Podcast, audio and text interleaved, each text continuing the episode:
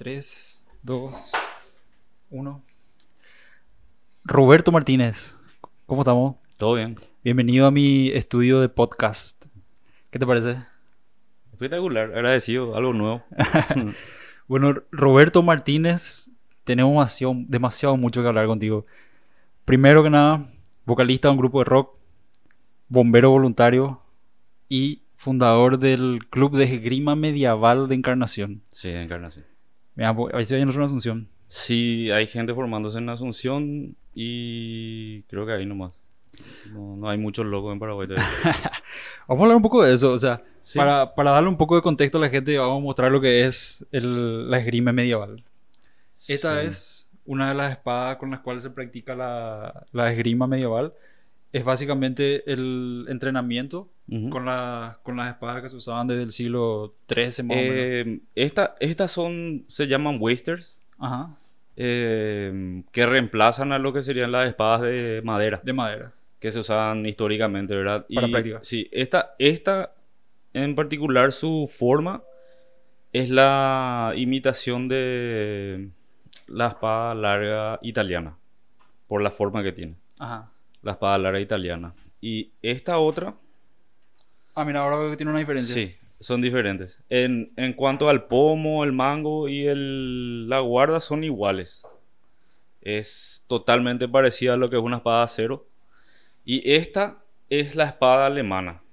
Acá se nota la diferencia. Sí, tiene esta pequeña guarda acá que eh, esta espada se llama Federshirt, que quiere decir espada pluma en alemán. Ah, ya, ya. Sí, Federshirt. Mira, cómo está Eh, buenísimo. En realidad estas son espadas de entrenamiento. La, la espada de acero que tiene esta forma es de entrenamiento. Sí. Eh, se usaba en el siglo XV, XVI por los soldados alemanes, ¿verdad? Ya. Loco, se, sí. Está, se, se nota que es, o sea, es igualita. Yo sé que Sí. vos tenés las de acero incluso. Sí. Y está, esta es la primera vez que veo ahora. Está espectacular realmente. Ujú. Y se nota que ya le diste unos Sí. cuantos mazazos. Sí, estuvimos practicando bastante. Che, ¿y quién más está practicando contigo? O sea, creo que tenés tu señora y, Y dos amigos más. dos amigos. Dos amigos más. Hay sí, dos que están más constantes ahora y en Asunción hay creo que tres personas. Tres ellos, ellos están practicando lo que es longsword o espada larga y también están haciendo sable polaco, que es también entra en la parte de esgrima histórica. Yo una vez me colgué mirando videos de una competencia en Estados Unidos Sí. que era de, de esgrima medieval. Sí. Y era, era muy interesante. Y se pegaban. Se Eh, pegaban. Viste que es por punto en realidad, pero, Sí. pero buenas técnicas tenían. Ajá. Me impresionó mucho la técnica de defensa que usaban. En, en realidad existen varias modalidades, pero los más importantes son el Bujurt o el combate histórico medieval, que es con armaduras. Eh, tiene unas reglas bastante parecidas a lo que es el combate sin límite. Por ejemplo, puede ser uno contra uno, 5 contra 5, hasta 20 contra 20. Se utiliza armadura, se utiliza cota de mallas, gambezones gruesos.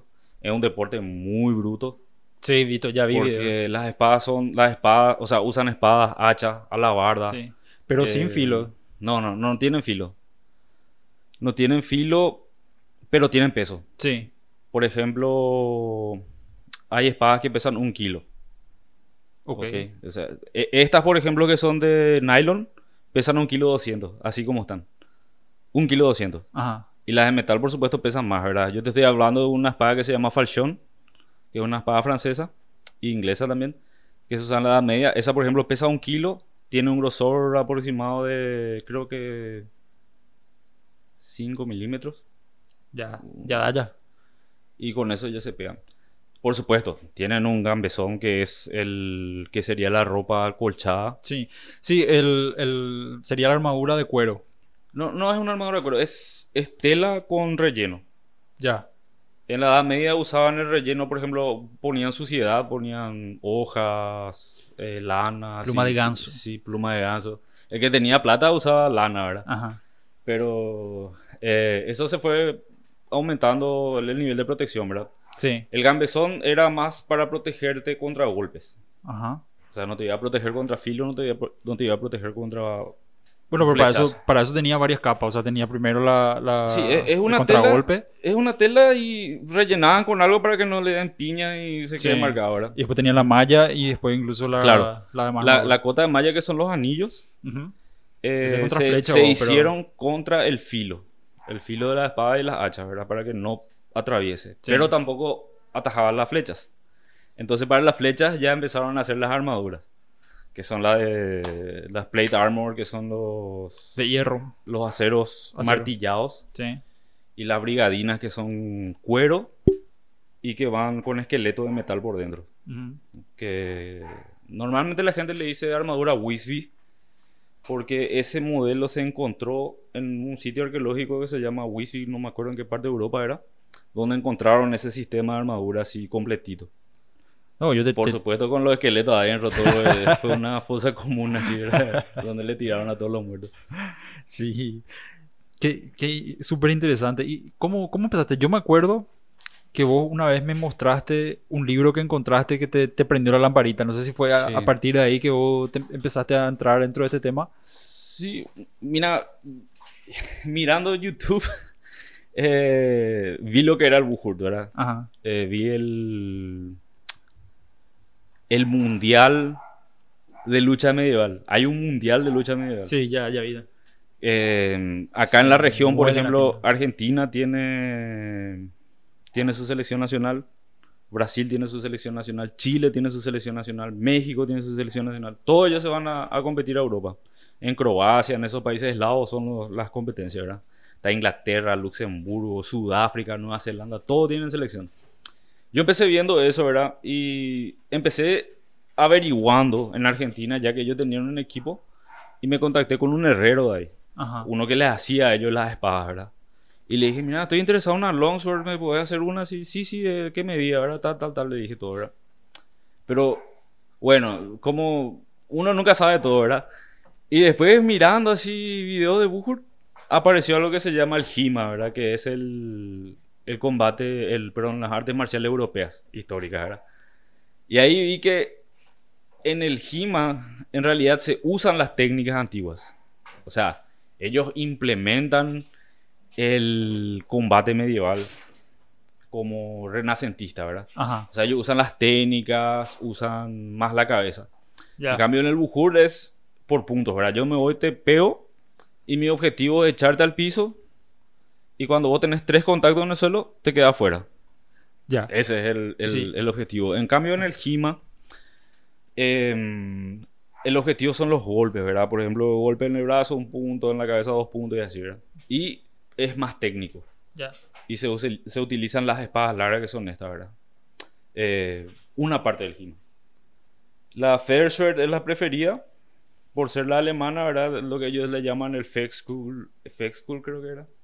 no, me, no me acuerdo cómo era en alemán, pero es la escuela de lucha. Eh, entonces, por ejemplo, vos tenés los manuales de Talhofer, que es un manual medieval, ustedes pueden buscar en internet. Eh, van a ver cosas increíbles en ese manual, los dibujos que tiene, de cómo se hacen las técnicas. Eh, incluso en ese mismo libro hay cómo la gente resolvía los problemas de la Edad Media, ¿verdad? Co- Como por ejemplo una disputa entre marido y mujer se resolvía por una pelea. Sí, O eh, sea que eh, demanda un, un juicio por Sí, combate. exactamente, el juicio por combate, exactamente. Talhofer es un manual para eso. Juicio por combate, cómo se pelea, qué puede hacer, qué no puede hacer, ¿verdad?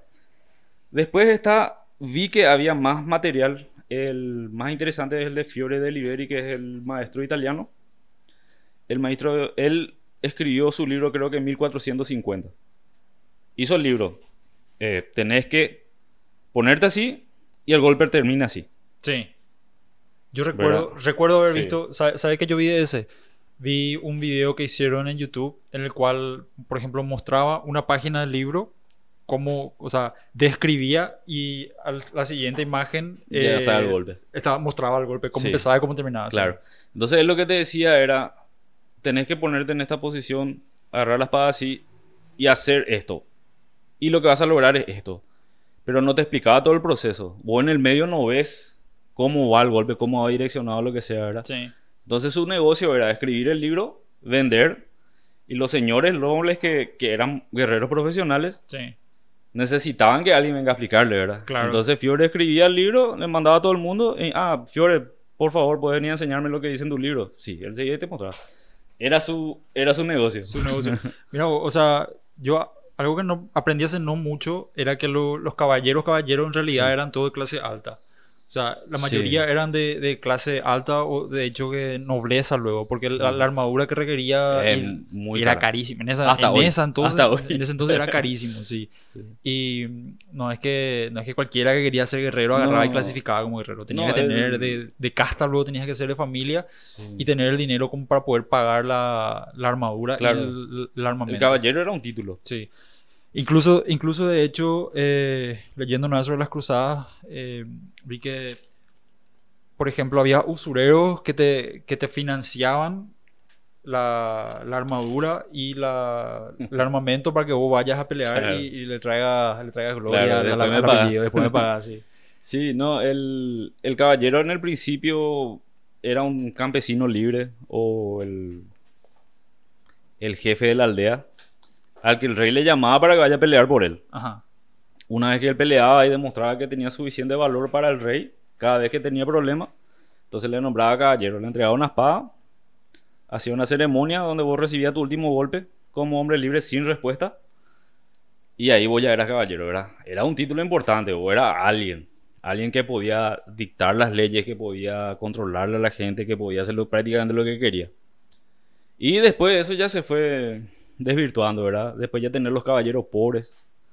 Al principio de la... del- o sea, al final de la Edad Media ya había caballeros pobres que no tenían tierra, no tenían señor, andaban vagando y prácticamente eran mercenarios. Mercenarios. Que iban ofreciendo su servicio para, para ganar algo de plata, ¿verdad? Claro. No, pero hay ejército entero había de eso. Sí, no. están los Lanzknechts, eh, que eran, eran soldados profesionales pagados. Los tipos eran mercenarios, donde a ellos se les llamaba, había plata, ellos se iban y peleaban por vos. Eso son, es muy interesante. Creo que en español es Lansquenete. Ellos eh, vestían una ropa muy... No sé, tiene que mostrar una imagen, boludo. Eh, tenían ropas muy llamativas, donde colgaban monedas. Lo, que, lo, más, valioso, sí, lo Eh. más valioso que ellos tenían era su ropa. Por eso ellos tenían las ropas eh, cosidas por pedazos. Entonces ellos podían vender e intercambiar su ropa por comida, lo que sea, ¿verdad? Ajá. Y su poca riqueza que ellos tenían guardaban en algo que se llamaba emporio. El emporio es el- la simulación del pene que sale del pantalón. No Ajá. sé si llegaste a ver Sí, en sí, sí, el siglo XV y XVI. Ellos guardaban su dinero ahí. Y eran nómadas.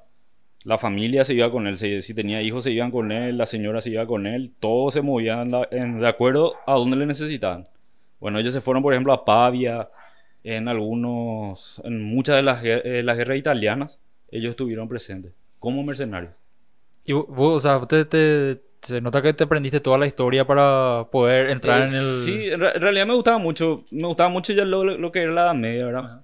Pero lo que es el Renacimiento, yo mm, poca bola le di, ¿verdad?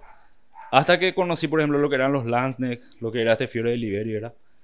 Y incluso en internet vos tenés gente que hace esto hace años ya, ¿verdad? Ajá. Gente que interpreta los libros. eh, Las ferias, la feria del Renacimiento. la Feria del Renacimiento, sí. Y, y, y los reenactors, ¿verdad? Lo, lo- Sí, los que hacen las recreaciones históricas. Y a mí me gustó mucho porque la verdad que hasta que vos no aplicás la técnica, no te das cuenta que es Lo difícil que es. efectiva y difícil. Ajá. Vos decís, no, ok, pero, ¿verdad? Pero esto, esto era el M4, el M16, desde el siglo I hasta el siglo XVIII. Realmente, o sea, yo cuando recuerdo cuando, cuando vi tu, tu espada, la, La acero. la acero y, y levanté, yo ya me hacía una idea que, que era algo pesado. Sí. Pero cuando, cuando levanté realmente y traté de maniobrar, boludo, o sea, mi, mi muñeca Sí, casi esa, salió, esa casi volando. esa pesa como dos kilos por ahí. Sí, y esta es la, la particularidad que tienen las espadas largas, es que tenés que usar sí o sí con dos manos. Y bueno, como, como Sí, bien lo dijiste, sí. la, la, la idea de, de, de este tipo de armamento era, era mantener una distancia Sí. y ser efectivo para, para cortar, Claro. ¿verdad?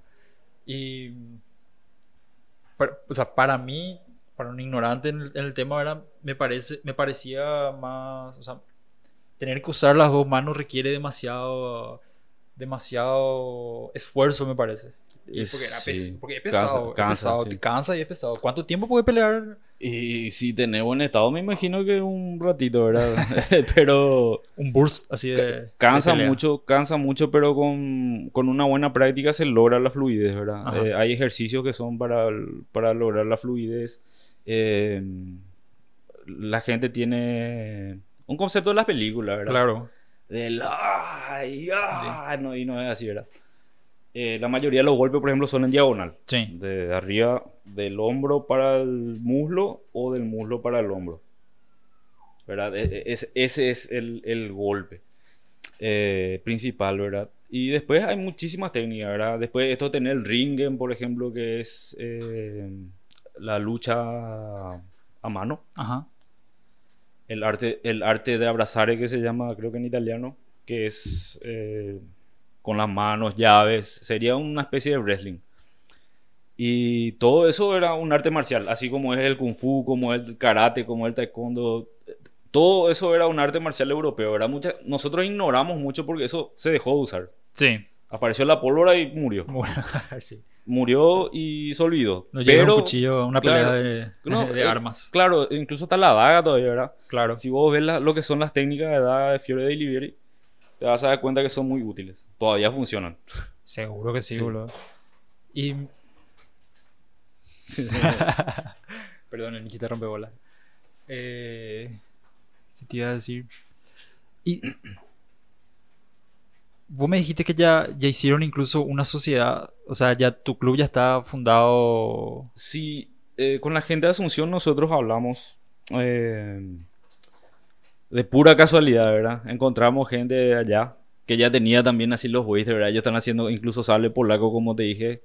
Otra modalidad que se llama Langmesser, que es el cuchillo largo alemán. Ajá. Eh, es un muchacho mexicano que está allá, está haciendo hace un buen tiempo ya y nos contactamos, ¿verdad? Nos, los dos así nos sorprendimos, tipo el meme de Spider-Man así. Eh, ay, ay, ¿verdad? Y bueno, ya empezamos a hablar y él empezó a juntar gente allá, está tratando también de involucrarle a más, ¿verdad? El problema es cuando empezamos con todo, vino la pandemia y... Sí, yo me acuerdo, yo me acuerdo que el verano pasado vos practicabas mucho en la costanera, Sí. también en la Iben, y de repente empezó a llamar la atención. Y Sí. es legalmente interesante verle a dos tipos haciendo sparring con espada en, el lugar, ¿verdad? Y, y no, o sea, no solamente la espada, también, también la, eh, los guantes y los cascos de protección que creo, que, creo que trajiste. Bueno, este, este es un, un casco de, esgrima, es una careta como le dicen los de esgrima olímpica, ¿verdad? Es pesadísimo, ¿no? Sí, básicamente esto es para esgrima olímpica o cualquier tipo de esgrima, ¿verdad? Sí. Esta es una máscara de, a ver, ¿cuántos newton era? 350 newton. Ah, o sea, con un golpazo te puede comer con este. Eh, no está hablando de la rejilla. La rejilla de metal es igual para todas. Ajá. Está hablando de esta tela. Esta tela en un punto de aguja aguanta 350 newton de fuerza. Eso es para cuando viene una tocada a tu cuello y la espada se, se dobla. Ah, La espada de acero. Por eso es el- la resistencia de la tela, mira, no de la rejilla. Sí que te puedo decir que aprendí algo.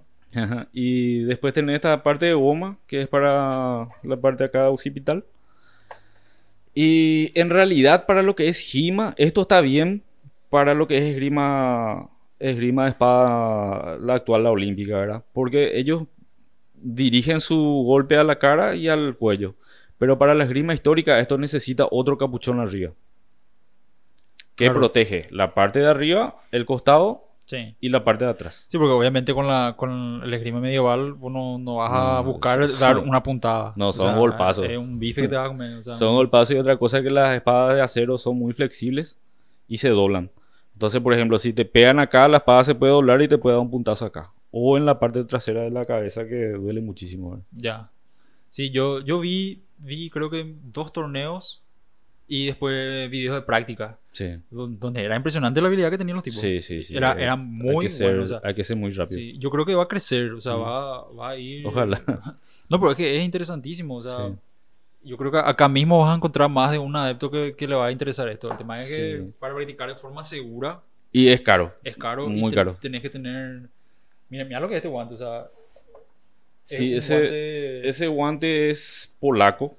Es una empresa polaca que se llama Spes. Bien para grip, o sea, Sí. para el agarre. Es una empresa polaca que se llama Spes que fabrica exclusivamente cosas para esgrima histórica. En Europa esto es, es como ir a jugar fútbol. esto es como comprarse un botín en Europa. Europa revienta con este deporte. Imagino que sí. Y ellos ya están luchando para meterlo como olímpico. Ahora entró como deporte en los Juegos Europeos. O sea que ahí nomás ya está. Ya está a punto de entrar. Estados Unidos está lleno. Sí, en Estados Unidos está. Yo incluso practiqué en Herdon. Sí, Vito, Vito, me acuerdo, viste tu foto que te fuiste a una Eh, práctica en Herndon. en Virginia estuve practicando con una escuela que se llama eh, Dominion. Con una profesora justamente que entrenó con el tipo que escribió el libro que yo compré la primera vez. Qué coincidencia. Sí. Y esto yo, esto yo compré en Estados Unidos porque acá no hay imposible de conseguir. Es polaco, esto es plástico duro. Esto es lo que ellos le llaman heavy glove.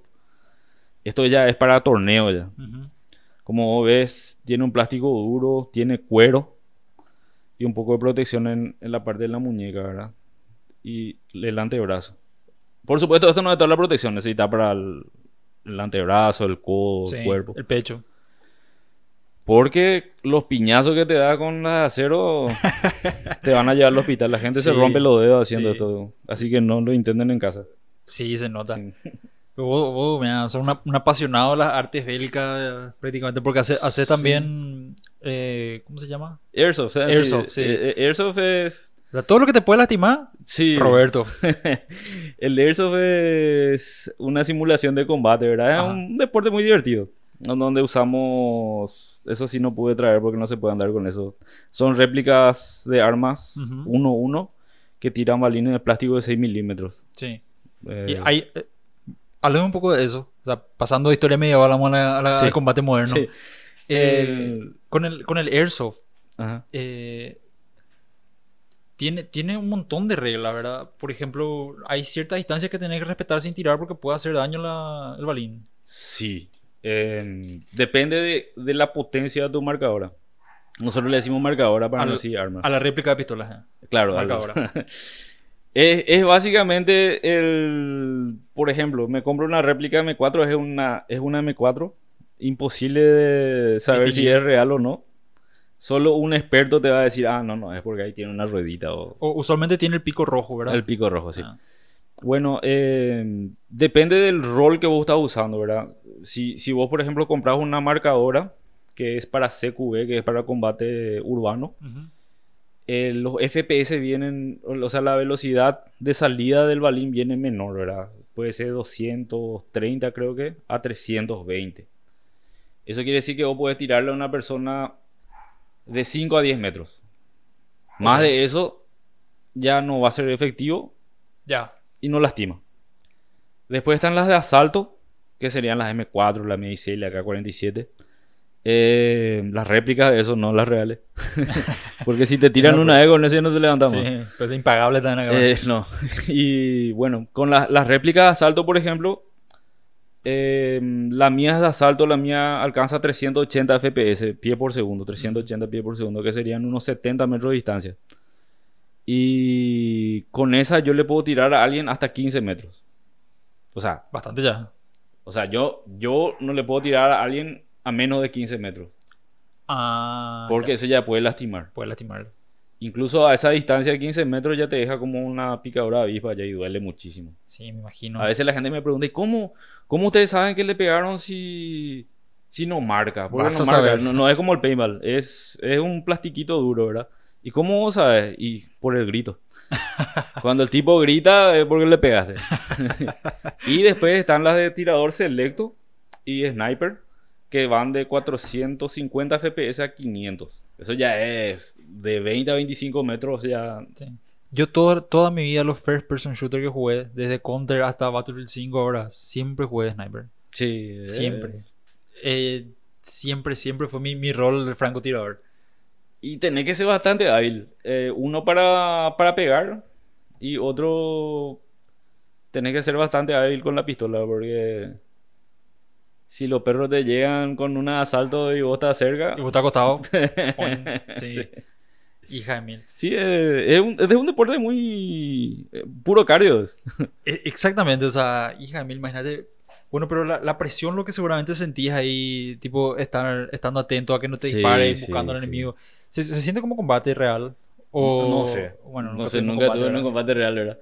Pero sí tenés esa adrenalina de, ay, ojalá que no me peguen, ¿verdad? Porque Ajá. sabes que duele. Sí, Sabes que si te pegan la nariz, no tener protección, o te pegan un diente, te va a volar un diente, ¿verdad? sí.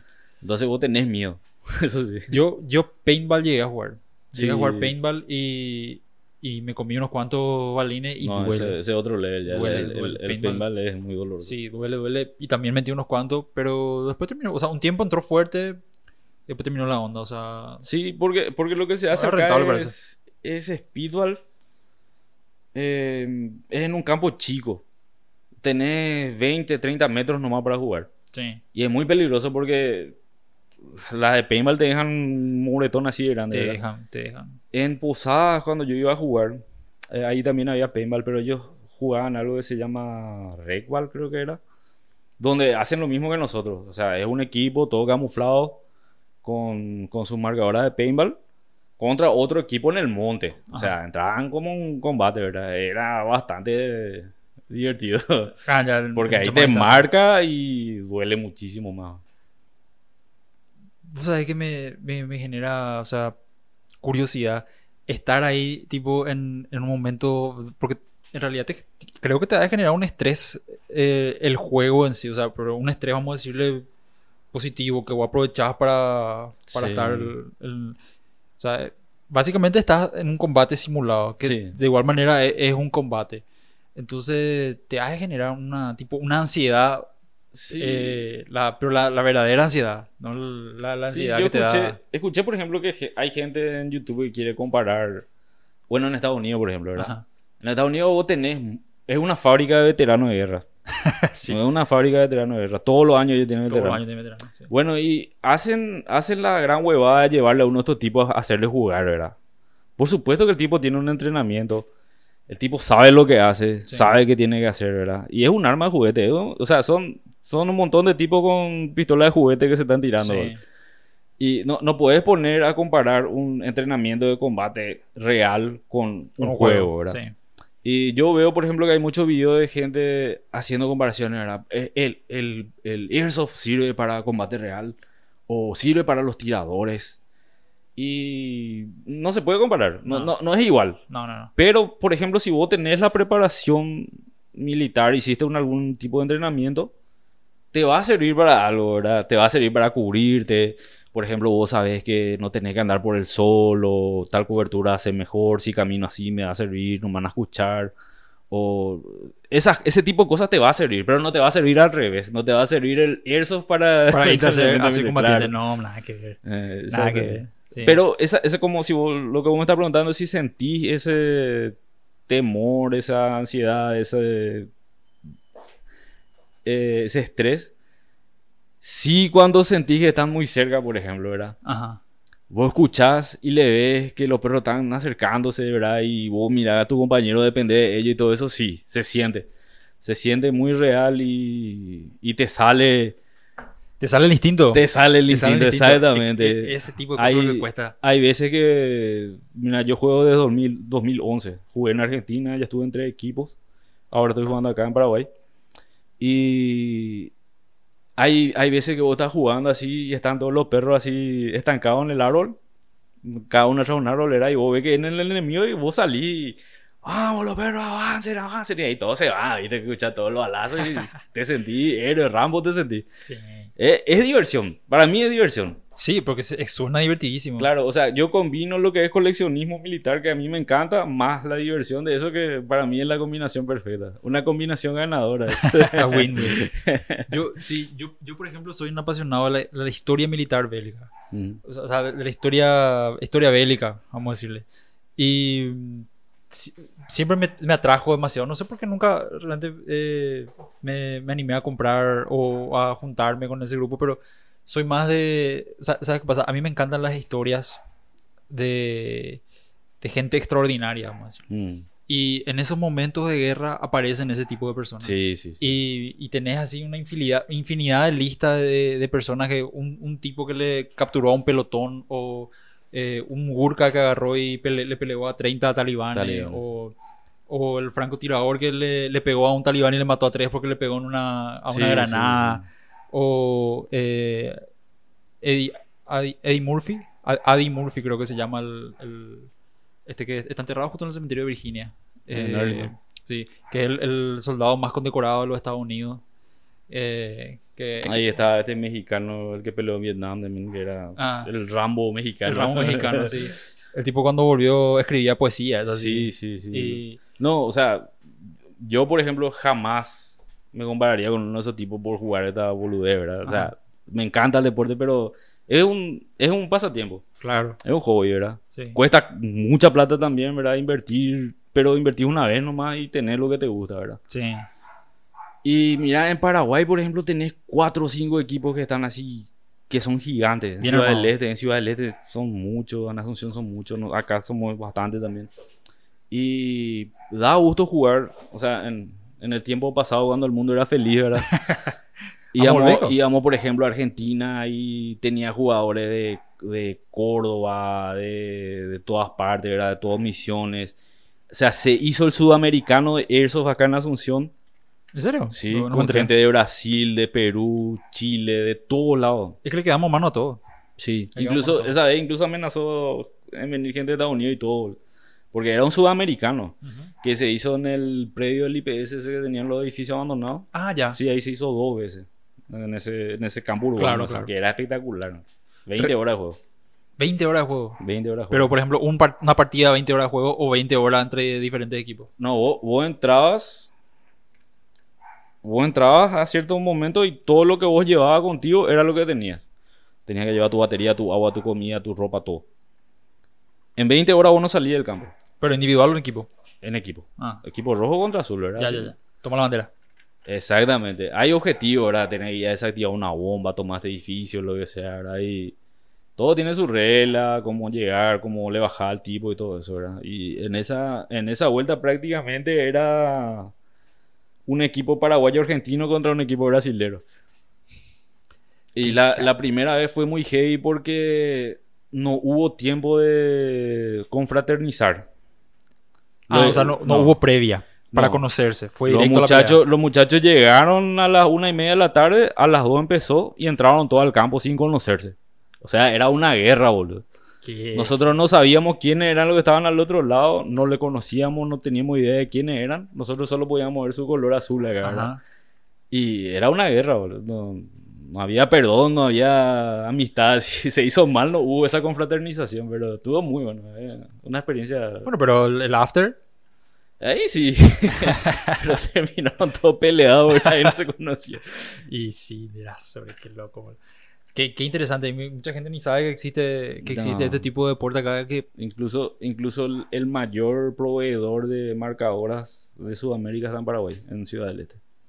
ah, mira. Todo lo de Brasil y Argentina vienen a comprar acá. Bueno, pero viste que en Ciudad del Este se hace mucho ese el, el negocio gris, que se le Sí, dice, sí. que no, no es totalmente legal ni tampoco ilegal, Ajá. que es que, o sea, toda la mercadería viene, a- viene y se despacha acá y de acá se reparte al resto porque, Sí, bueno, nosotros somos un, un Nosotros- hub de contrabando, pero Nosotros alguna... tenemos la, yo diría que la única casa en la región, no sé, por ahí hay más, ¿verdad? Pero no, que distribuye eso acá. Yo cuando estaba en Taiwán... Eh, Ah, sí, ¿Te, mandé- ¿te acuerdas? Te te mandé una foto. Esas son las fábricas. Sí, la fábrica en Taiwán. Y me fui a la casa de un amigo y era, no era, o sea, era en el centro. ¿sí? Era, era en la parte céntrica de Taiwán donde estaba una, una casa enorme en una vidriera con, pero cientos de modelos así. Yo, yo me fui de noche, ya no, ya no estaba Mm. abierto ni pude preguntar, ni, pero me quedé Sí. colgado mirando ahí la- la- las armas. La mayoría viene de Taiwán. Sí. La, la mayoría de la marcadora viene de Taiwán. Eh, creo que la que yo tengo, que es marca Ares, es de Taiwán también. ¿En serio? Todas casi son de ahí. Mira, hay que encontrar el negocio, che. Qué, qué espectacular, boludo, me encanta. Y bueno, entre, entre las otras facetas que eh, de todo lo que puede lastimar y Roberto hace, eh, también soy bombero. Sí, hace. Este mayo cumplo 16 años. 16 años como bombero de voluntario. servicio, sí. Hija de mil. ¿Qué cosa ya habrá visto acá en Encarnación? eh? Eh, bastante. ¿Qué tal está la situación de los bomberos ahora acá? O sea, en los últimos meses, bueno, este año de pandemia que empezó y más el calor y demás, eh, estuvieron mucho en el foco de la... Uh, sí. eh, Sí, estuvieron sí. laburando como locos, boludo. Y mira, yo te puedo decir, por ejemplo, en encarnaciones, yo siempre estoy hablando de, de mí, ¿verdad? De tu mi experiencia. experiencia. No, no hablo por parte del cuerpo, ni de la gente que está ahí, ni los comandantes, nada. Ni siquiera tengo autorización de hablar. Pero yo voy a hablar de mi experiencia. Eh, en- Encarnación es uno de los cuarteles más equipados y poderosos del país. ¿En serio? Sí. Mira, Sí, uno para que sepan. Es uno de los cuarteles fundadores de, del Paraguay, ¿verdad? Incluso creo que se le llama fundador de, de cuarteles, ¿verdad? La Y- madre de cuarteles. Sí, de la zona sur, ¿verdad? Y estamos muy bien. Yo, por ejemplo, entré en el año 2005, cuando vivíamos prácticamente de donaciones todavía. De, teníamos camiones alemanes, donaban a Alemania. Eh, teníamos equipos de, del London Fire Brigade Ajá. de los años 80. Y, y, mira, en mi época yo te puedo decir que nosotros no prestábamos los equipos, ¿verdad? Pues no había mucho. Eh, un par de botas prestábamos, usábamos entre dos, un casco usábamos entre cinco. No- no- y no había, no había, ¿verdad? Lo que es la vocación. Sí, no, no había. Cuando eso era a pulmón, ¿verdad? Y después fue creciendo, ¿verdad? Tuvimos un poco más ayuda, un poco más autogestión. La autogestión es lo que hizo que el cuartel vuele, ¿verdad? Hoy en día, por ejemplo, tenemos equipos de combate homologados nuevos que se compraron hace poco, que son espectaculares, ¿verdad? Homologados, que es cosa que casi nadie no tiene, ¿verdad? Todos tienen equipos usados. Creo que Asunción y Ciudad del Este son ahora los que se compraron equipos nuevos. Tenemos cascos nuevos. Y estamos muy bien Es, es bueno a saber nivel eso. Paraguay. Es bueno saber eso. Y es que se nota, o sea, yo, yo las experiencias en las cuales vi eh, el- la asistencia de los bomberos, recuerdo, recuerdo bien una vez yo me subí en el colectivo y al subirme en el colectivo y este eh, tipo arrancó, veo un accidente así, ¿verdad? Y eso era en, en la ruta 1, estando Sí. ya cerca de, de la Copetrol más o menos, de la entrada al barrio Cagururi. Cuando llego a la avenida Caballero, el colectivo llega a la avenida Caballero en ese trayecto que es un kilómetro y medio o dos, Mm. ya pasó el camión de los bomberos. O sea, tiene una respuesta muy rápida. Sí. Inclusive, ¿te acuerdas que estábamos una vez en la oficina y, y vimos... Somos el- compañeros de trabajo. eh, sí, somos compañeros de trabajo. Y yo así me miro en el balcón y veo un, e- un edificio de una cuadra que se ve de nuestro balcón y le digo, Roberto, mira, para mí que está saliendo humo a ese lugar. Y ahí te- lo fuimos a ver y, y captamos un incendio de curioso, ¿verdad? Y fue al toque la respuesta. O sea, se salvó. Ese edificio se salvó. Sí, eh, Sí. fue un departamento. Sí, yo me fui un ratito a, a intervenir también ahí. Sí. Después volví a trabajar. No, no. Cuando, cuando, cuando estiras, tira el... Sí, no, vos sabés que eh, justamente la otra vez estaba hablando de eso. Eh, nosotros hacemos dos tipos de servicios, ¿verdad? Lo que es ambulancia, ese rescate, primer auxilio, eh, traslado. Y lo que es incendio, ¿verdad? A mí siempre me gustó la parte de incendio. Para mí incendio es otra cosa, es adrenalina. Me encanta pensar Claro. qué hacer, ¿verdad? Y trabajar ahí. eh. Para mí es... Emocionante. Sí, O sea, sí. Y es que, que realmente se nota que es emocionante. Eh. esa vez yo es una fui- situación, sí. esa vez yo pues. bajé del, del edificio, me fui corriendo y me acordé que mi auto estaba en el lavadero. Los tipos apenas estaban sacando el lavar y saqué así rápido y ahí en la calle me equipé y me fui a trabajar porque el, el incendio en altura, gracias a Dios, ¿verdad? No hay mucho, pero... Pero pasa. Pero pasa y son los más complicados. Sí, hija, que realmente se, se, se detectó a tiempo gracias a que soy curioso. Que somos curiosos, Sí. ¿verdad? Y salvamos un edificio.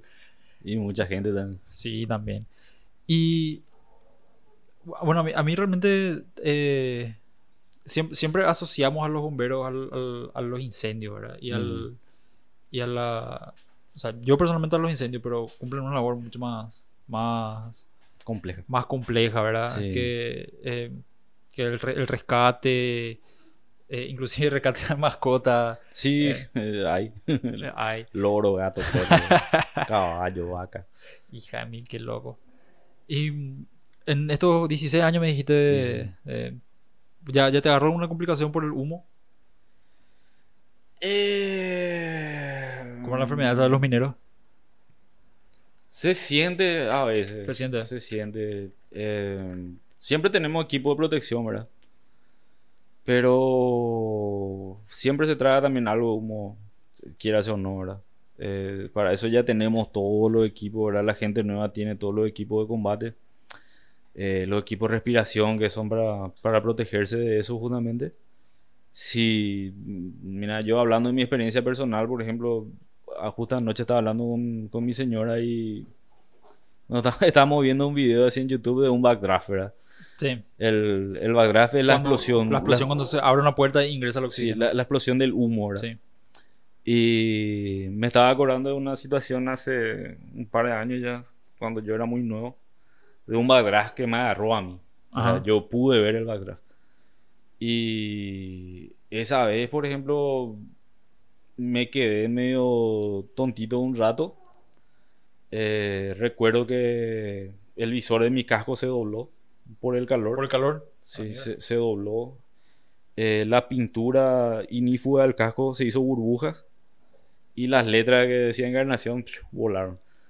Hija. Eh, cuando a mí me sacaron, porque yo, yo, yo entré con una manguera y los perros me tiraron de afuera, ¿verdad? Pues cuando vieron que reventó, me tiraron de afuera y al salir yo me acuerdo mirar mi equipo que estaba humeando así, ¿verdad? Y el, el daño que me causó la explosión fue raro para mí, ¿verdad? Porque me, me, me, causó estrías así por todo el pecho. ¿Estrías? Estrías.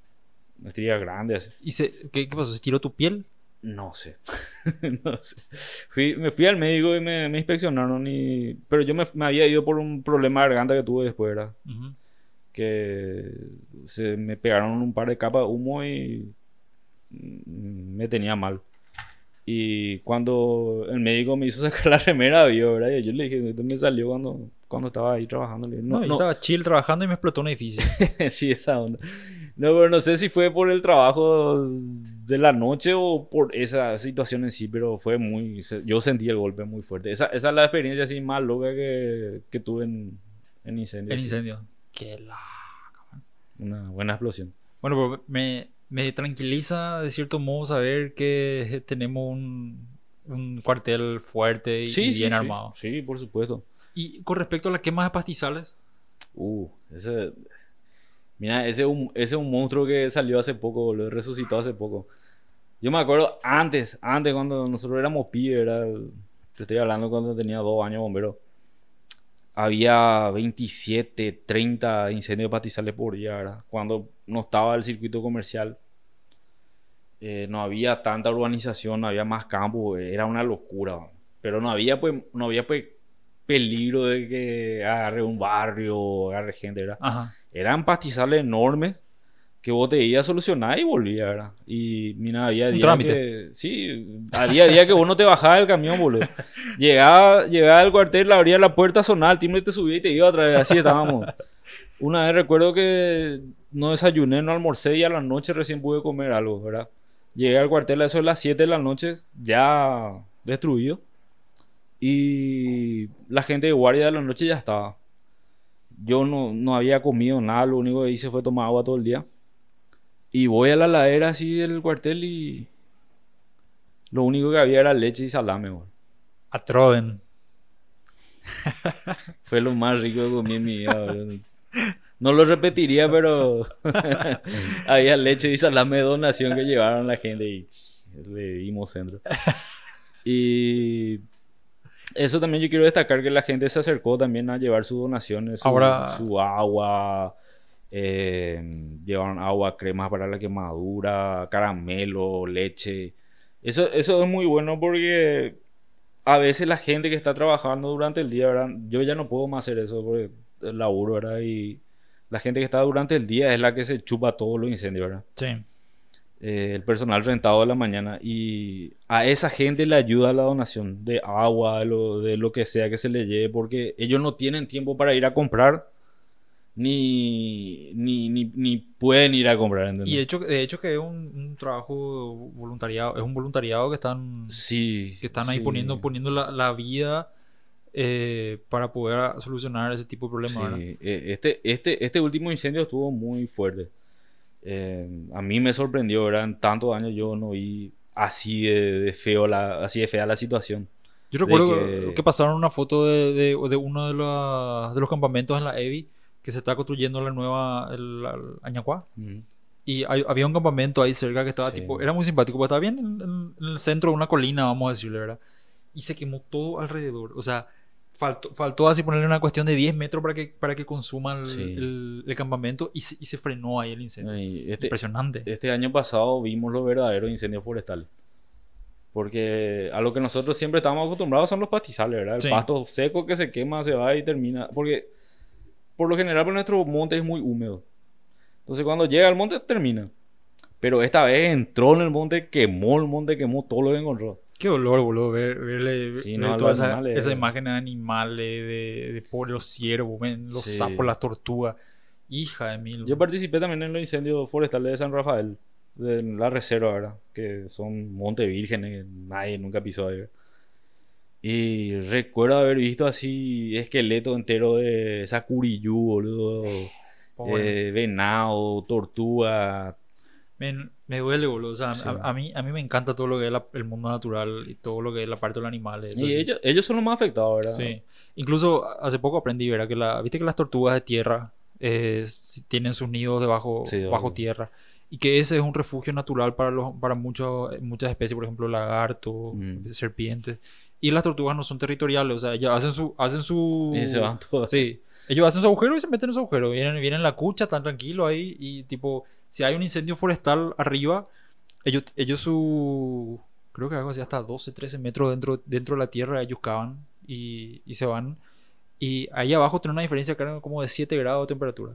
Y tenés serpiente, tenés eh, teyú, tenés todo, todo lo que entra en el agujero se salva ahí, ¿verdad? Mm. La tortuga está chila, la- las que llegan a su agujero, que llegan. las que llegan, las que se quedan por el camino, Sí, las que se fueron a buscar lechuga, fuiste. Increíble cómo destruye. eh, Y eso casi todo es causado.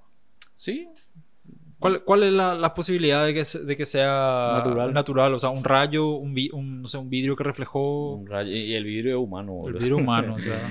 Eh, sí, no, la mayoría es causada, ¿verdad? Hay gente que quema su basura. eh, una práctica inútil. Quemar basura o quemar pasto para que crezca pasto nuevo, que también es una estupidez. Eh, la mayoría de, la- de las causas son Humanas. humanas. Sí, mira, y nosotros, incluso nosotros estamos yendo a, a uno de estos incendios, ¿verdad? Y vemos dos tipos pasando, saliendo del campo. Y nosotros llegamos todo así y se acercó una- un curioso y nos dijo, esos dos que se llevan allá son los que quemaron.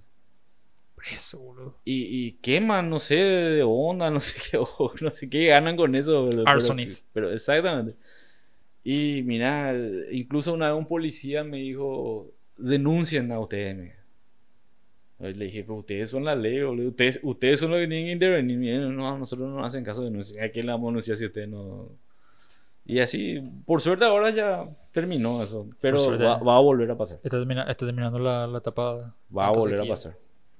Qué loco, boludo. Pero eso fue realmente impresionante. Pero fue un fenómeno mundial también. O sea, aparte de, de que, de que nuestra área en particular es luego demasiado caliente y se está calentando más. Por Mm. ejemplo, creo que la temperatura más alta que, que se registraron en el año pasado fue en Australia, que también tu- tuvo su, su cuota de incendio. De hecho, eso luego fue lo que empezó. Sí. Enero del año pasado Australia se estaba quemando y eso fue lo que le California. llamó, le llamó la atención al mundo. Después California, que hay un chiste en internet que supuestamente a los californianos le jodieron los australianos. le dijeron, le, le vendieron eucalipto diciéndole que, que madura rápido, crece rápido y que van a poder hacer negocio de eso, ¿verdad?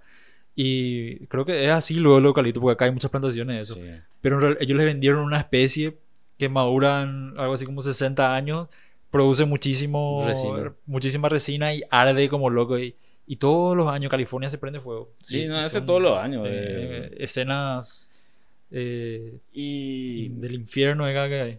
mira, ellos son los especialistas en incendios forestales porque todo el tiempo tienen Todo el tiempo es su normal. Sí. Saben que va a venir. Es como la nevada para, para Sí. ellos.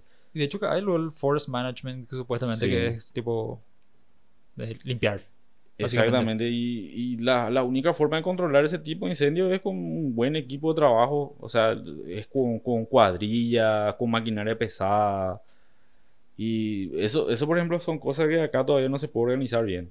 Mm. No, estamos lejos todavía, Porque, pero sí, sabemos no, que, de que hay que en algún momento se va a poder. no es pues un problema común Sí. acá. ¿verdad? Sí, realmente, realmente después de muchísimo tiempo que así, Que así es de feo. fuerte, sí. Y para ellos ya es cosa de todos los días, boludo. Ellos tienen, tienen, Cada verano. tienen cuartel exclusivo para eso. Nada como la temporada de incendios. eh. Eh, sí, mil. Y mira, aparte otra vez de ser bombero, vocalista de un grupo de rock. eh, sí, en la música. Yo ya, que, o sea, contame acerca del grupo en el que estás ahora y el proyecto que están llevando. Y ahora eh, formamos una banda que se llama Nictivius. Nictivius. Sí. Em, con unos cuantos músicos así en Encarnación de hace tiempo ya, ¿verdad? Em, hasta el guitarrista de esa banda Cureañá, si no sé si conocen Cureañá. Qué buen nombre, Eh, Cureaña. El baterista de esa banda. nombre. Y creo que es una de las bandas que estamos formando así a nivel de amigos. Ajá. Eh, anteriormente estaban Corbux, que era que hacíamos heavy metal, ¿verdad? Y ahora estamos en ese proyecto. Vamos a ver qué sale. Estamos haciendo temas propios y... Y Vito, eh, creo que subiste tu estado la vez pasada que eh, hicieron un vivo. ¿En dónde fue eso? En GLZ, en lo de Marco González. ¿Y qué tal? Bien, eh, vino una banda de Presidente Franco, una banda muy pro. Eh, tocamos ahí, pero como está, está este tema, hay poca gente, ¿verdad? Y mejor lo que la gente no salga también. Y ese es el problema ahora de la música, ¿verdad? Que no se puede hacer casi nada, ¿no? Sí, el problema No de, lo- de, lo- de los músicos en general que están. O sea, está justificado el miedo realmente. Sí. Nosotros que tuvimos COVID eh, sabemos Sí. que pega fuerte. Cuídense. Y. eh, eh, cuesta, o sea, va, va- y va a costar volver a traerle a la, a la gente.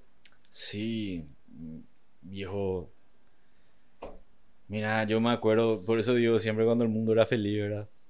Eh, cuando nosotros estamos con Corus, tocamos acá en el club Huracán de Posada un par de veces. Y miren, ahí vos tenías unas 400 personas, 300 personas así que se iban al concierto. Y eso se ve bastante lejos, ¿verdad? De- Otra vez, de volver a eso, a, a hacer eso, ¿verdad? Ya incluso pasarle la mano a alguien hoy ya te da pánico. Eh, que alguien se te acerque mucho ya te da pánico, ¿verdad? Y para mí que va a costar recuperarnos a volver a eso. De juntar 300 personas, 50 personas. En Acá en Encarnación nunca llegamos a tanto, ¿verdad? Sí, ¿verdad? Acá la, la escena. Encarnación música- es muy fría, boludo. No, Pero eso es algo de la encarnaceno, luego. O sea, nosotros luego somos. Sí, sí, sí. o sea, algo, no sé, boludo, de, de, de la cultura encarnacena. Somos. Pa, no, no es para allá. Eh, Cowa. O sea, No. vos, vos le decís, vos le decís a los entrada gratis. Me traigo cinco bandas. Eh, van a irse 10 personas. ¿Sí? Sí, 15, 20 personas. Máximo 20, ¿verdad? 30, ya, y guau, es un gusto que haya 30 personas, ¿verdad? Y siempre fue así. Pero yo, no- yo no sé realmente porque no sé, a lo mejor porque nuestra música no es del gusto de todos, ¿verdad? Puede ser. Eh, el estilo que hacemos no es para todos. Y tenerle a la gente, por ejemplo, vos estás tocando y ellos están como a 10, 15 metros del escenario, ¿verdad? Y vos le decís, venga, venga, vamos a hacer poco, así vienen dos. así. Y Después el resto se queda atrás, así todo, todo con vergüenza, así no quieren. y- Claro. Y, eso, eso es algo que nunca superamos.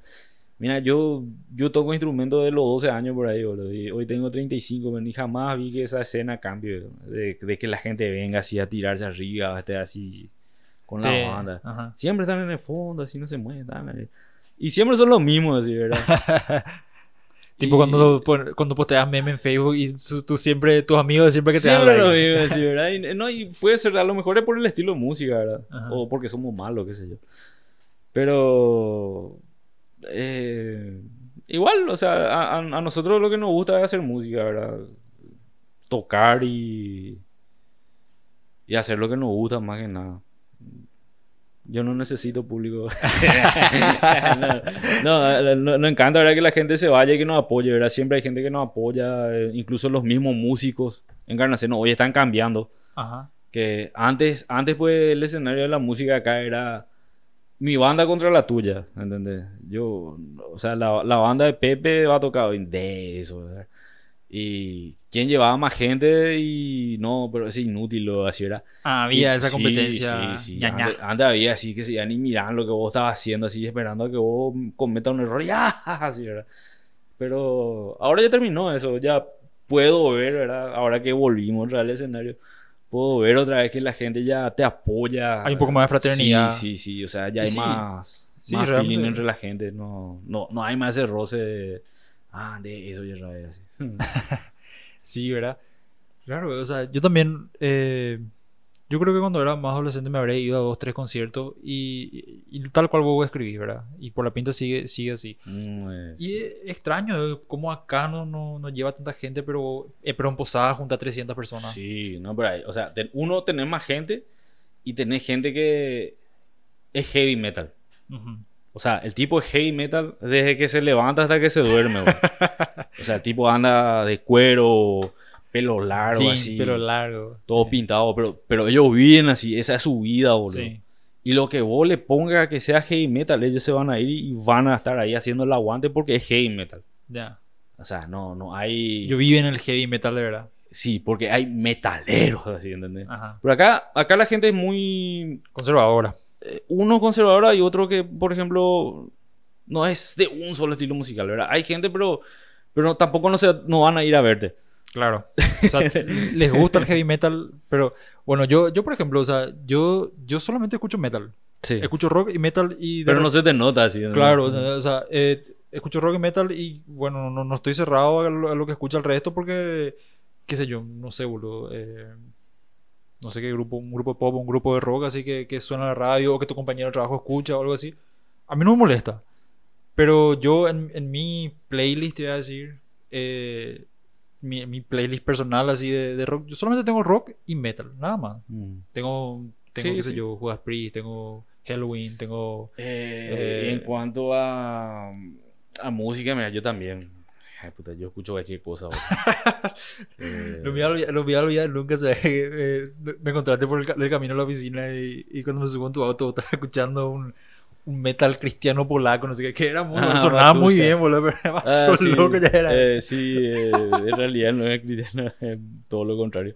Pero, o sea, mi, mi gusto musical, por ejemplo, va desde rock y metal, escucho música de la media, ¿verdad? Eh, me encanta, me encanta la música cultural. Eh, incluso hace poco me compré un darbuka árabe para aprender ritmo árabe. ¿Ah, ¿En serio? Sí, o sea, a mí- me encanta, me encanta escuchar una música regional o tribal de algún lugar, ¿verdad? Y eso y... A mí me gusta mucho el folk. Sí, el, El folk me, gusta mucho, muchísimo, mucho. el- Mira, yo le folk. escuché mucho y le gasté a ese tipo, eh, Arani Soltán. Arani Soltán es un músico húngaro que hace música medieval y folk. Pero música medieval posta. Tipo te, te canta en latín, te canta en francés, te canta en alemán, te canta en español. Es multi-instrument- multi-instrumentista y toca instrumentos viejos, nuevos. Arani Soltán tienen que buscar a ese tipo si le gusta la música folk así. Es muy vale el tipo. Qué loco, boludo.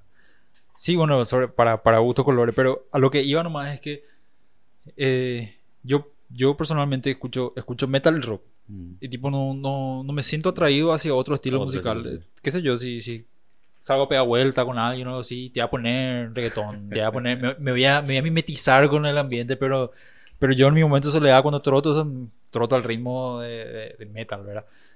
Pero realmente nunca me, me gustó la onda, vamos a decirle, tipo vestimenta y el, el estilo de vida para, para adoptarlo. así. Claro, sí, o sea, Yo ser te- heavy, así. Para ser heavy metal, para Viejo. ser un rolling así. y- Dijo la primera vez que yo me fui, yo amo Posada, yo tengo muchos amigos.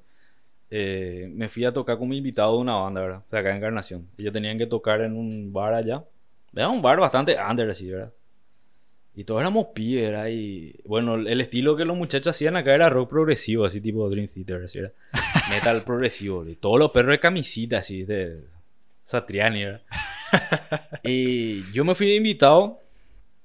Eh, ya llegué tarde porque salí de mi trabajo, me tuve que ir en colectivo, tomar un taxi para llegar hasta el lugar. Ellos ya estaban ya ahí. Y bueno, todo, todo mal, ya lo- me subí en, en el taxi, el tipo se iba fumando adentro, no me quiso dar mi vuelto, todo mal así, ¿verdad? bueno, entro así en, en el bar, ¿verdad? Y eh, ellos tocaron, ¿verdad? Y, y todo el público, todo el público era ese heavy metal así. Heavy metal. Cuero, pelo largo, Ozzy Osbourne, todos estaban ahí, ¿verdad? todo así era. Y yo tenía que entrar en la última, y la anteúltima y la última canción para acompañarle a ellos. ¿verdad? Íbamos a hacer dos covers de Pantera. Y estos tipos, los que se fueron a tocar, o sea, con los que yo me fui, son, todos eran unos maestros así del bajo, de la guitarra, la batería, todo técnico, así, todo Pro. pro. Ni una reacción no tenía esa gente, boludo. No pestañeaban, no movían la cabeza. No, no se movían, boludo. Todos le estaban mirando así como piedra a la, a la- banda. Apa, público difícil. Sí, pero muy difícil. Pero todo metalero, ¿eh? Y los dos últimos temas que iban a hacer eran los covers de Pantera, ¿verdad? Pantera. Y entré yo así, boludo. Y había uno que estaba así parado, ¿verdad? Tenía el pelo levantado así, eh, los ojos delineados. Y acá tenía la camisa abierta y tenía un pentagrama tatuado así con la cara de la cabra acá. así. Todo de cuero así. Sin moverse, boludo. Era un zombie, era, boludo. Y recuerdo que empezamos a tocar los temas de Pantera y el tipo así. Empezamos a la cabeza. Veo reacción. Sí, era un logro, boludo. Pues en, en todo, en todo el, todo el tiempo que estos, estos tipos se estaban esmerando así con sus mejores temas, el tipo, una pestaña no movió, boludo. Y cuando empezamos a tocar Pantera parecía que, ah, algo conocido así. Eh, eh, pero esos son true. O sea, que solo una banda te escuchan, solo un estilo te escuchan, no, salen de eso, eh, olvídate. Yo cuando me fui al concierto de Metallica, me acuerdo, eh, estábamos esperando en la, la fila, ¿verdad? Y estábamos con un muchacho que le conocimos ahí en Asunción. Y de repente llega un grupo así de, de, de- de metaleros. Pinta así, Sí, super heavy metal. Eh. Salieron de su cueva, de, tenían todavía sangre en su boca. Así, y, Un sacrificio. Un sacrificio. Y llegan, ya estaban tomando, tomando pilsen. Y yo, che, ¿y esos personajes quiénes son? Así que le dije al, al- al tipo que estaba con nosotros. No, esos son los true. Ellos no te van a pagar la entrada. Ellos van a chupar acá afuera, no me voy a escuchar. Eh, escuchaba afuera, escuchaba sí, afuera. sí, sí. Wow, Incluso- eh, yo demasiado acuerdo- vaya. ¿no? Había una banda que venía también de Argentina, no me acuerdo cómo se llamaba, tenía un nombre raro así. Y eran death metal así. Y dice que un día vinieron acá, están los organizadores y le dijeron, muchachos, ¿qué quieren tomar? Así era, y tráeme el vino más berreta, el más barato que tenga, el más barato que haya, ese tráeme, vamos a tomar, dijo. Y no, no quería vino así en botella, nada, en cartón, el más barato de todo. Y eso llegan a tomar. ¿verdad? de vivir la Sí. escena, ¿eh? Y los tipos estaban escabeando de las 2 de la tarde y yo tenía que tocar las 11, pero era. Y bueno, bueno. y el, el vocalista era chiquitito así, pelo largo. Era Danny Fields, boludo. y tenía una campera de cuero, el tipo así, era. Y vos no le das ni 5 al personaje, así una cosita era. Y después se va y tenía un tecladito así chico como esta mesa ahora. Se va, se para así, se, se desabrocha la campera así. Y tenía una remera blanca así manchada de sangre, boludo. Ah, anda. Así. Y nosotros, mira, era el, el 2003 por ahí, era acá, acá. Y nosotros veíamos eso, era ahí. Así era. Y sale el tipo acá con el teclado. Así, eh, era un dragón, un dragón era, boludo. Así, yeah. Pero ya eran años de experiencia, boludo. O sea, incomparable. Acá no había ni una banda parecida a eso, boludo. Hija de Jamás, boludo. Ni, Sí. ni hasta ahora, boludo. En Asunción lo que se ve fuerte la Sí, sí, la hay escena, mucho death metal. Se mueven fuerte. El- la, la que la banda que o sea que yo escuché que hablaban de esa banda en Asunción una vez era de Cureaña. Sí, ellos son muy buenos. ellos ellos son muy buenos. Yo incluso soy muy amigo de Georgie. Georgie. Eh, él está por acá ahora, pero Sí, ¿qué pasó él, con él toca el bajo con nosotros. Él- que toca con ustedes. Georgie, mi cuate y tele. Y sí, buenazo el tipo, boludo. No- nunca te había imaginado que hacer el metal. Sí, buen baterista. Sí, buenazo el boludo. Y. mm, Eh, como te digo, demasiado me gustaba el nombre de Cureaña. Sí, está muy bueno, muy originales. Y Muy ellos, son, original. ellos son muy conocidos, o sea, tienen, Sí. tienen discos, mucho tema grabado. Y cuando el mundo era feliz, lo tocaban por todos lados, decían hacia Sí. el este, Asunción. No, no, no, no, no, no estaban acá. Y eso, eso eh, eh, son tipos que le dan, le dan con ganas. Le dan con ganas, qué bueno. Y bueno, esperemos que, que se vaya recuperando y mejore la, la, la escena. Ojalá. O sea, con lo que me decís que ahora la- los músicos están más, más unidos, yo creo que Sí, eh, sí. eso, eso es un aspecto fundamental para, para hacer llegar al- a la gente, ¿verdad? Y otra cosa, otra cosa que el, el- el gusto musical, o sea, yo por ejemplo que te, te escuché más una vez, creo, eh, aquella vez que tuvieron un concierto en Soldado Desconocido, creo que era. Sí, sí. Ahí me acuerdo que te escuché muy, muy buen nivel. O sea, era muy buen nivel eh, como vocalista, ¿verdad? Mm. Y. O sea, me, me parece que hay buen nivel para explotar acá. Sí. Y me parece extraño, o sea, que realmente no, no, no surja tanto como hay. Pero bueno, somos una ciudad pequeña realmente. Somos... Una ciudad pequeña y muy cobarde, como te digo. Sí. eh, estamos todavía muy acostumbrados a eh, mirar lo que el vecino hace y nada, ese co- Mm, eh, estamos acostumbrados a eso, ¿verdad? A, a no gustarnos que el, el tipo que está haciendo bien las cosas surja, ¿verdad? Ya. Hay, todavía eso. Pero gracias a que hay más tecno- tecnología y todo eso, es más fácil hoy grabar, por ejemplo. Sí. Hay gente que te graba un video, te graba un tema y pues... Estamos haciendo un podcast, boludo. Exactamente. Sí. Esto, esto es algo impensable, boludo. O sea, hace un par de años, ¿quién, quién te Sí. iba a hacer un podcast? Sí, y la verdad que yo, yo con el tanto, o sea, estando encerrado, tanto tiempo, yo, bueno, yo desde que me fui a Taiwán luego escuchaba, empecé ahí a escuchar Sí. podcast y tipo pensé, hija de mí, todo lo que ya me perdí, porque hace 10 años que hay podcast, pero el año pasado recién se llegó al millón de podcasts. Y eh, aprendí muchísimo, aprendí muchísimo, muchísimo, Sí, pero sí. mucho luego aprendí. Y tipo de, de algunos podcasts saqué referencia para leer algunos libros que me enseñaron más todavía, o sea, Sí. y... No, incluso yo estuve escuchando lo- las personas que vinieron antes de, lo- de tu invitado. Y, Sí, o sea, Hay- Alto nivel, hijo. sí, gracias. Y son, son todos amigos, o sea, y yo, Sí. tipo, estando, estando alguna vez así, dije, qué ganas que tengo de, de hacer podcast, porque a mí me gusta hablar.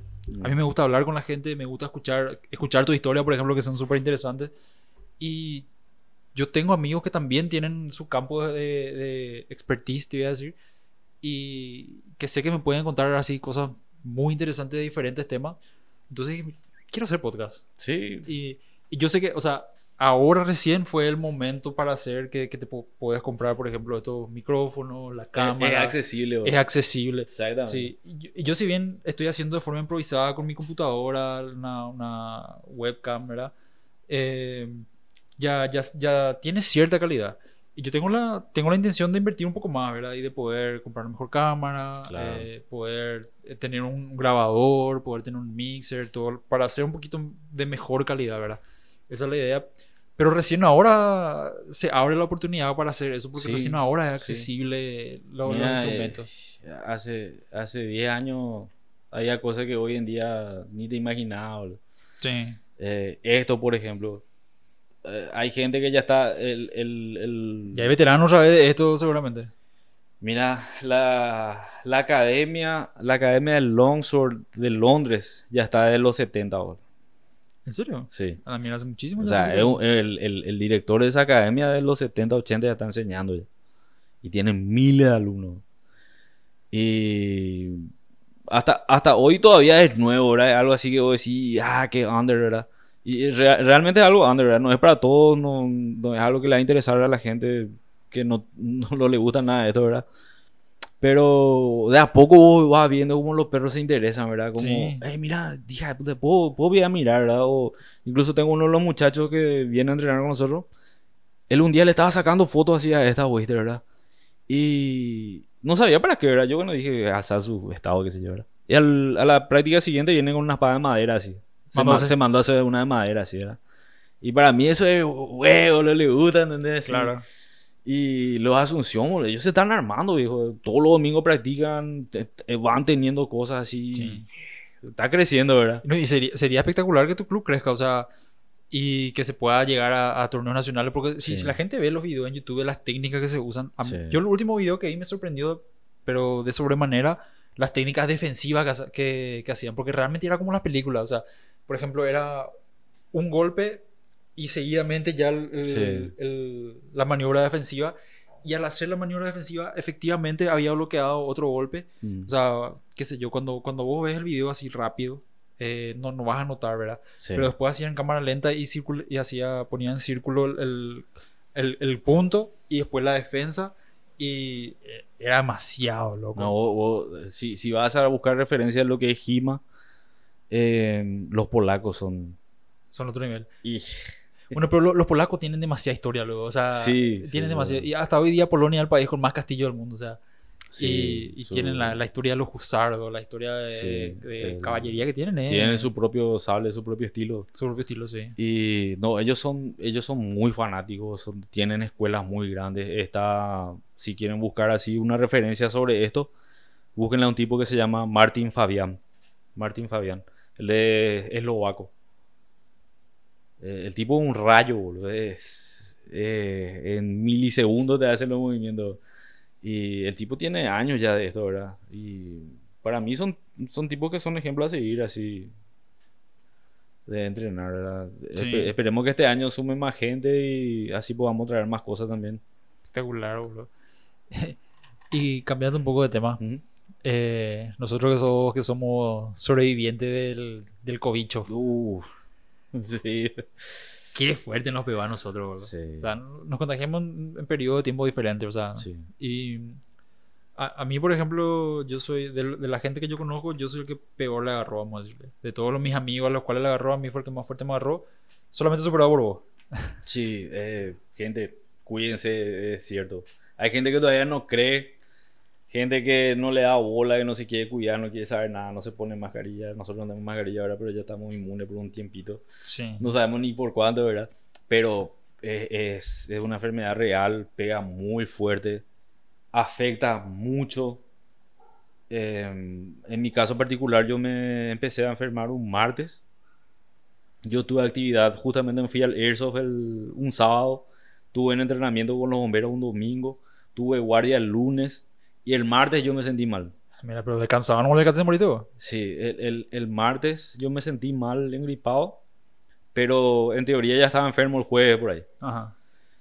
Y lo peor de todo fue tener que avisarle a toda esta gente, ¿verdad? Eh, avisarle Sí, me a acuerdo, me acuerdo. Bueno, eran 10 personas con las que jugué, le tuve que avisar uno por uno de, eh, fíjate si no tenés síntomas, no trata de aislarte, pues yo tengo COVID, ¿verdad? Tuve que avisarle a todo uno por uno. Sin, sin levantar eh, demasiado polvo, ¿verdad? Le, y avisando a cada uno con los que tuve contacto. Tuve que avisarle a la gente de mi guardia que eran 5 personas, ¿verdad? Todos tuvieron que hacerse test, se tuvieron que aislar. Eh, es, un, es una pérdida de tiempo. eh, Una preocupación. Una preocupación. Incluso tuve contacto con mis familiares, por suerte a ninguno de ellos no la agarró. A mi señora no la agarró. Pero Eso, eso que loco, ¿eh? sí, y nosotros tuvimos la misma casa encerrados, y ningún síntoma, nada. Pero a mí me pegó fuerte. Yo estuve en cama, no podía levantarme. Me costaba respirar. Incluso dos semanas después de mi alta, seguía con problemas de respiración. Eh, me cansaba por todo, estaba caigüe. A mí, por ejemplo, me tar- yo tardé en recuperar tres semanas después de mi alta. Recién yo recuperé el olfato y el gusto. Sí, no, y eso es lo peor, boludo. El Y- perder el olfato y el gusto Sí. es- Tres semanas después de mi alta. Y la- el dolor de garganta que me, que me dio, o sea, por la pinta te pega de forma diferente. Sí. A mí me pegó fuertísimo la garganta. Yo no tuve problemas respiratorios, gracias a Dios no tuve problemas Mm. respiratorios. Pero me pegó tan fuerte en la garganta que yo te juro, boludo, que si podía hacer una, mm, podía hacerme una cirugía de cambiar la garganta Con el me- cepillo de sí, iba, iba a hacer, boludo. Demasiado me dolía la garganta, me Sí. dolía muchísimo. a mí, a mí no me dio dolor de garganta, pero una noche, un sábado a la noche, tosí demasiado. Tosí hasta el punto de agotamiento, boludo, hasta que me dormí, boludo. No, yo, yo tosí bastante. madrugada. Tosí un poquito. sí. Y fue horrible, Sí, horrible. horrible. Qué enfermedad de mierda, boludo. No, no hay... Yo otra cosa que agradezco no le contagié a nadie, boludo. nadie. Yo tampoco no le contagié a nadie, por suerte, pero... Por ejemplo, me enteré quién me contagió, ¿verdad? Ajá. Eh, una persona que estuvo hablando conmigo, ni siquiera estábamos cerca, pero los dos no teníamos mascarilla. Ahí y ahí, ahí, ahí fue el, el contagio y realmente se, se pasa muy mal para la gente que no cree, ¿verdad? O, o piensa que es una enfermedad así Inventada. inventada por los chinos. que por fin hicieron algo bien, eh, de calidad. No, es cierto, este te revienta y la mayoría de la gente que tuvo, para mí que tuvo el mismo, el mismo bicho porque a todos no le agarró así tan fuerte. Sí. Pero sí hay gente que la está pasando mal. Incluso hace poco nosotros fuimos al hospital y la gente del hospital tuvo un accidente ahí con uno de los pacientes del Ah, pabellón, contaste. del pabellón de contingencia. Eh, se le había caído el tipo de la camilla, ¿verdad? Y nosotros fuimos a ayudarle y yo le vi a ese, a ese señor y estaba, Azul, estaba más allá que acá. Ah, Y era COVID. era COVID. Sí, men, terri- Y es, es una lotería encima, es impredecible. Yo, Mm. yo todo, desde que empezó la pandemia, yo apunté más a fortalecer mi sistema inmune, a hacer ejercicio, a Sí, eh, ¿no? vitamina D. ¿Te acordás? Nosotros trabajamos en la misma oficina. Dos semanas antes de que sea obligatorio el uso de mascarilla, yo ya me iba con mascarilla y estaba Sí. en la oficina con mascarilla. Se reían de mí. Se reían, ah, así, ¿verdad? Y yo tenía la mascarilla porque ten- tenía miedo, ¿verdad? Porque yo sé que cuando a mí me agarra un problema pulmonar o algo, a mí me hace sufrir muchísimo. Sí. Y me cuidaba, me compré trajes para, para el servicio, ¿verdad? Yo me compré acuerdo un que llevaba traje la, la especial. KN95, lo había comprado. Ah, todo, todo, me lavaba las manos, todo, todo, todo, todo. Pero un descuidito así Sí, con un tipo hablando y... y ya te fuiste. no, no, no es para, no es Sí. para joder. Yo, yo realmente no, no, no identifico quién me contagió. Me habría contagiado en el supermercado o en el gimnasio. Mm. Pero no, Sí, eso- contacto con nadie no, no fue. Gimnasio y Sí. súper, especialmente lavarse las manos, Sí. no tocarse la cara. Sí. Es, No, yo, yo me baño, me baño ahora en, en alcohol cuando estoy en el gimnasio. Todo el tiempo estoy con el... son, lo- son los, lugar- los lugares más mugrosos para estar. Sí, sí, sí. No, y... y qué puta. Es, es fuertísimo. So- sobrevivimos realmente porque a mí, a mí la- las secuelas me duraron fácil 45 días. Sí, Fácil, yo- fácil, fácil. yo Después tuve- de mi alta. Yo tuve fácil dos 45 semanas días. muy mal. Eh, incluso después del alta me costaba levantarme, las escaleras me mataban, Sí. me quedaba sin aire.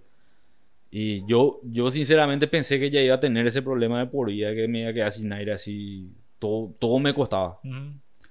Y incluso hablar así ya me forzaba. Tenía que tomar así aire y, ah, y parecía que corría así, eh, horrible. A mí, a mí lo que me, me causó desesperación en un momento fue que ya, ya había pasado creo una semana de mi alta y me dolía todavía la garganta y me dolía mucho. Y yo llegué al punto que yo comía jengibre así pelado, hacía, cortaba en cubito tipo Ajá. caramelo y masticaba el jengibre porque me daba una, una leve sensación, así De segundos alivio. me daba de alivio del dolor de garganta. Sí. Y hasta ese punto, obviamente me hizo mal hacer eso, ¿verdad? O sea, no les recomiendo que coman jengibre pelado. No Porque es por más- venenoso, eh. Por más que no tengas gusto y olfato y, y- y sea como masticar algo húmedo nomás, eh, Es venenoso. sí, me, me, me reventó el estómago. Porque Sí, era, era eh. comer ácido. Pero Sí. bueno. Y sí, no, no, mira, eh, la pérdida del olfato es increíble. Sí, No- ¿verdad? no- no No alcohol. nada, no olés alcohol, café. Nada, nada, no sí. se huele nada. Es, es solo tener la nariz solo para respirar. Sí. Puedes masticar cebolla, jengibre. La, la comida no te sale, a- no te sabe a nada. Es una, una porquería. Feo, es realmente feo. Hay que cuidarse. Hay que Sí. cuidarse. Yo, yo ahora particularmente tengo mucho miedo porque eh, supuestamente los reinfectados desarrollan síntomas graves. Sí, Y men, me, me cuido, boludo, como el loco. sí, no, hay, O sea, que, hay que- hay que cuidarse. Yo pensé que me cuidaba lo suficiente antes que me agarre porque evitaba casi prácticamente el contacto con, con mucha Con gente. sí. Pero me contagié sin, sin haber tenido contacto. Ahora ha sido por tocar algo y llevarla a la, a la, cara. Mira, y lo peor es que la gente que no cree no se contagia. ¿Verdad? Eh, no sé cómo zafan. Pero bueno, es suerte no. Sí. Eh, ojalá que no, no le agarre más a nadie, ¿verdad? Pero hay que cuidarse. eh, y cuando vos escuchás estos miles y miles de casos de por día, Mil casos por día estamos sacando. desesperante. Y vos sabés que eh, supuestamente vamos a recibir la vacuna rusa. Ah, Nasdrovia. Y sí o sí voy a decir Nasdrovia antes que me vacuna. Ni punilla. Eh, Hasherov. espera, que ¿cómo era? Harashov. Eh. Y así. Bueno, Roberto, mira, hablamos más de una hora. Espectacular. Me divertí muchísimo haciendo este episodio. Y mira, ¿cómo puede hacer la gente para contactarse contigo en caso de que esté interesada en, en saber más acerca de la esgrima medieval y unirse al, al Club de Esgrima Sí. Medieval Encarnación? Eh, tenemos nuestra página de Facebook, está Gema, eh, es H-E-M-A, Ge- Gema o Gima Encarnación. Ahí pueden encontrarnos y escribirnos al Messenger. Eh, yo contesto enseguida, incluso le podemos meter en un grupo de WhatsApp que estamos con el resto de los muchachos. Y creo que este fin de semana, este domingo, ya vamos a reunirnos otra vez a practicar un poco, si es que no llueve. Si es que no llueve. Y si alguien de repente para contratos el, el- con Nictivius, Ah, sí. sí, eh, para show de cumpleaños infantiles. y- para video, video saludo para amigos en asado. Eso. Se va a alegrar tu fiesta, estamos disponibles también. Sí, eh, creo sí ya hay una página de Nictivius. El, el Nictivius es el Urutaú, el pájaro. Es Ah. su nombre, su nombre latín. Cierto, qué, qué pájaro que me encanta. Mira, Sí. qué buen nombre. Se está usando mucho ese nombre. Incluso, incluso la banda hasta que vino a tocar la otra vez con nosotros, su, su, su nombre era Tahu. Y venía del pájaro también, porque cuando ellos empezaban a tocar, sí colocaron el, el canto del El pájaro. canto del pájaro. Sí, y eh, también, vio nosotros. está- se está usando mucho ahora. Pillaron que es un pájaro místico. Qué cagazo que te da. No, si, si, si quieren contactarse con nosotros de Gema Encarnación, eh, H-E-M-A Encarnación, eh, me mandan un mensaje, incluso ahí pueden ver alguna foto, algunos videos de, la, de las prácticas que hicimos con los muchachos. Y ahora sería un buen momento para entrar porque estamos empezando a desarrollar otra vez el libro con el que estamos usando, ¿verdad? Estamos haciendo las técnicas, los movimientos, todo eso y es un buen momento para entrar. Espectacular. Bueno, Roberto, muchísimas gracias por haber venido. Te Sí. agradezco. Eh, me divertí mucho hoy. Y, y vamos a estar en contacto. Espectacular. Gracias, a vos, Pepe. Bueno,